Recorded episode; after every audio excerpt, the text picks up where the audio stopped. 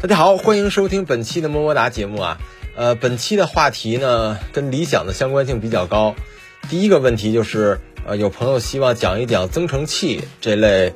呃，混动车的未来，或者说是理想的未来的发展趋势，担心这个买完车车企跑路了。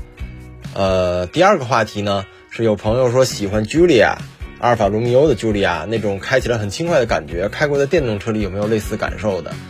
还有第三个话题，三十多万的六七座 SUV，呃，福特的探险者试驾了，觉得不错。理想 L 八觉得也还挺好，但是油耗怎么样？如果没有充电条件的话，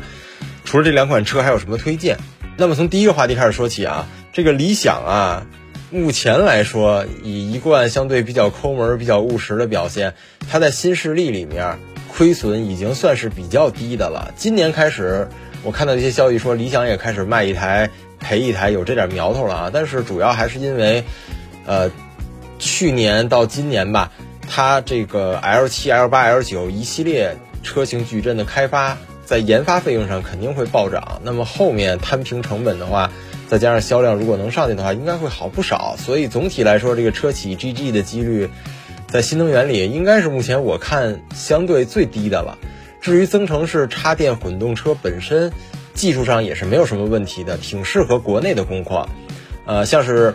一些混联式车型，雷神的三档设计，它会比较适合欧洲那种需要一百公时、一百公里时速以上的这种高速巡航嘛，呃，但是增程式对于国内的路况来说，尤其适合这种比较大吨位、大尺寸的 SUV 车型，因为这些车型自重太大，风阻也大，就算你给了直驱的功能，呃，你带一个 1.5T 这种级别的发动机，它也很难。在一个比较经济的状态下，能够直驱给带起来的，就算是你买了一台混联式的车型，它有并联直驱功能，那么绝大多数时间它也只能跑在串联模式，那和增程也就没有什么区别了。这个趋势，比如宋 PLUS DM-i，那么还能看到有一些时间它跑在这个并联模式下嘛？但是到了我们去拍越野路书的唐 DM-P，很多时候。它就真的只能串联了，尤其是跑高速啊，有一定上坡的时候，那你说跟增程有那么大区别吗？可能有一些路段它能够并联，但是这种路段的占比太少的话，也就没有什么太大的意义了。当然也有一些例外啊，比如现在长城的这个 DHT，它的这个档位是比较务实的一个特性。首先是它不需要插电混动的版本，就是 HEV 版也能做到跟比亚迪的。PHEV 版差不多的加速，就是它的 DHT 这两个档位比较注重，呃，六十到一百啊之类的这些阶段的加速嘛，呃，算是有点意义。而且，即便在摩卡这种二点二吨级别的车辆上，呃，某些情况下，它也能，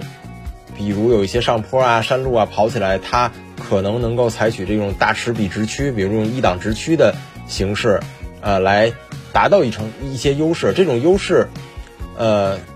最终它落在哪里呢？就是能耗少一次转换嘛，直接去驱动车轮，通过传动系统，而不用先去发电，然后电再来驱动，它会在这个少一次转换的效率上有所提升。但是要注意啊，这种注重直驱能力的发动机，本身容易热效率偏低，就是实际工工作起来热效率是比这种专注于发电，而且只在自己经济状况下发电为主的这种发动机的话。它反而又要要再找回来那么一点儿，所以最终落到实际的提升也不会有想象的那么大。呃，对于刚才说的这种情况，绝大多数人的使用情况啊，呃，你可能有些像当时宋 PLUS 嘛，它1.5自吸的发动机，很担心高海拔的动力问题。其实就算是高海拔遇到有一些爬坡之类的工况，你电池都比较大嘛，至少十八度电，像是理想啊这种车都四十多度电，还有唐 DM-P、摩卡什么的。那么你提前注意把电留的电量高一些，然后开启这种燃油优先的模式嘛，呃，因为你爬坡不可能一直爬，它总会有平路和下坡的时候，然后再进入新的一轮上坡。那在这个过程中，你及时去让它补电，嗯，问题也不大。所以动力上来说，增程式我觉得也，呃，不会出现这种情况。第二个话题，喜欢这个阿尔法罗密欧 Julia 开起来很轻快的感觉，在电动车里有没有类似的？Julia，您说的轻快，我不知道是指转向系统，它车反应比较快呢，车头指向反应比较快，还是说底盘？因为我在国内山路试驾过，当时就在我们那个门头沟那边谭王路上，比较激烈的驾驶，呃，当时是就觉得这个车感觉就像浮在路上一样，呃，后来有一次在意大利，我也租过一台柴油手动的 Julia，在瑞士的那个什么什么 Pass，就是特别有名的那种山路上，啊，很快的疯开过，也没有什么别的车，狠狠的爽开了一把，而且也是同样的感受。其实我觉得这种底盘非常轻快的感受，在很激烈驾驶的时候，呃，又不是赛道，还挺挺挺有危机感的地方。它这种所谓的悬浮感给我的感受并不好，就是所谓的悬浮感，就是这个车感觉是浮在路上，而不是紧紧的整个趴在路上。呃，像是奥迪 S 四啊这些车，它感觉是不一样的。我反而觉得这种轻快感让我觉得有些有些难以操控吧，会给你这样的感觉。尤其是路面又有一些呃高低的起伏啊，或者怎么样的，这种感觉就更加明显了。当然，Julia 也有优点啊，就是这货。在意大利那种路况一般，就是有破损，其实也有坑洼不平的这种高速上，跑到二百多公里每小时的时速，依然非常非常的稳。就是这玩意儿跑高速反而显得特别特别的稳，呃，是挺奇怪的一台车。电动车要追求类似的感受的话，有点困难，因为现在电动车绝大部分，呃，车体的重量都太沉了嘛。呃，而且也不再追求那种运动型车，像汽油车时代那种性能车的感觉了。硬要说的话，就是特斯拉的 Model 3啊，福特的 Mark E、极星二这几款车是开起来，啊，可能还会有一些驾控感受比较好的体验的。尤其是极星二，是你的，呃，如果你开惯了以前的汽油车或者怎么样的，它在一般的山路上开啊，那种驾控的感受是最出色的，很多细节，嗯。都感觉特别特别的好，但是这玩意儿吧，赛道圈速不行，因为它车太重了，呃，电机这功率也一般嘛，而且极星二现在也不太推荐买了，毕竟很多地方都落伍了嘛，而且品牌在国内也好，在哪儿也好，都是在走下坡路了。嗯，我觉得现在如果要是我来期待的话，倒是可以考虑等一等这个，应该叫极客 X 吧，呃，那个小的跟精灵一号。呃，基本上是这个兄弟关系的车型，不知道最终它能调成什么样子。如果它能以钢炮的这个车身继承极星的驾驶体验的话，那应该还是挺不错的。嗯，像是极氪零零一这种车，我就不太喜欢，因为它底盘就算是调的比较不错，太重、太笨、太大了，它不会有这种很灵巧、很轻便的燃油车时代的驾驶体验的，差别会非常大。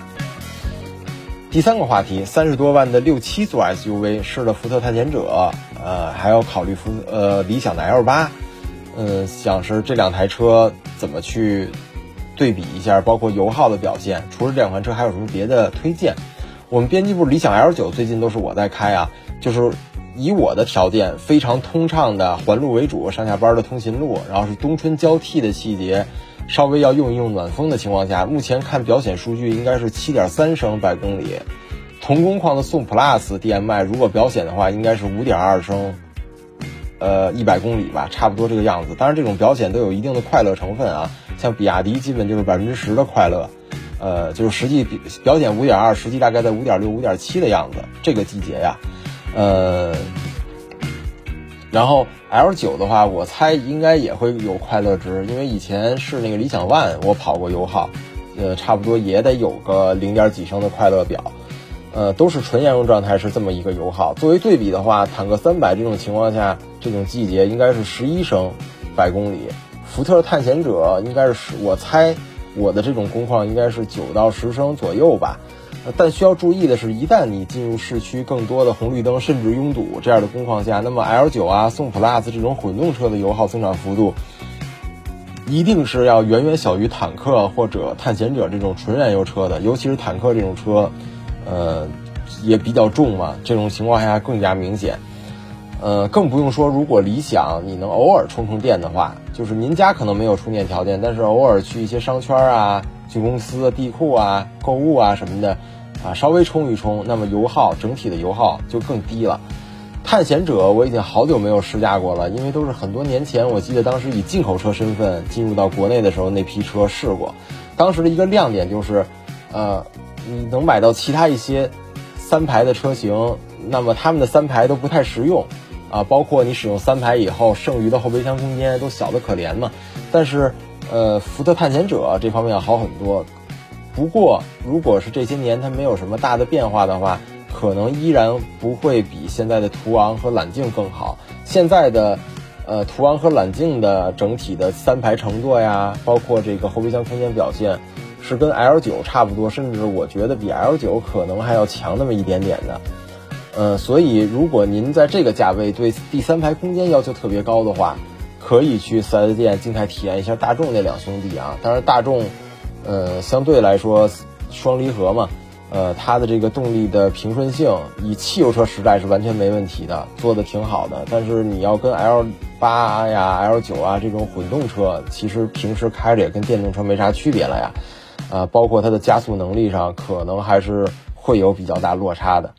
好了，那么本期的么么哒节目就到此结束了，非常感谢大家的收听啊，让我们下期节目再会。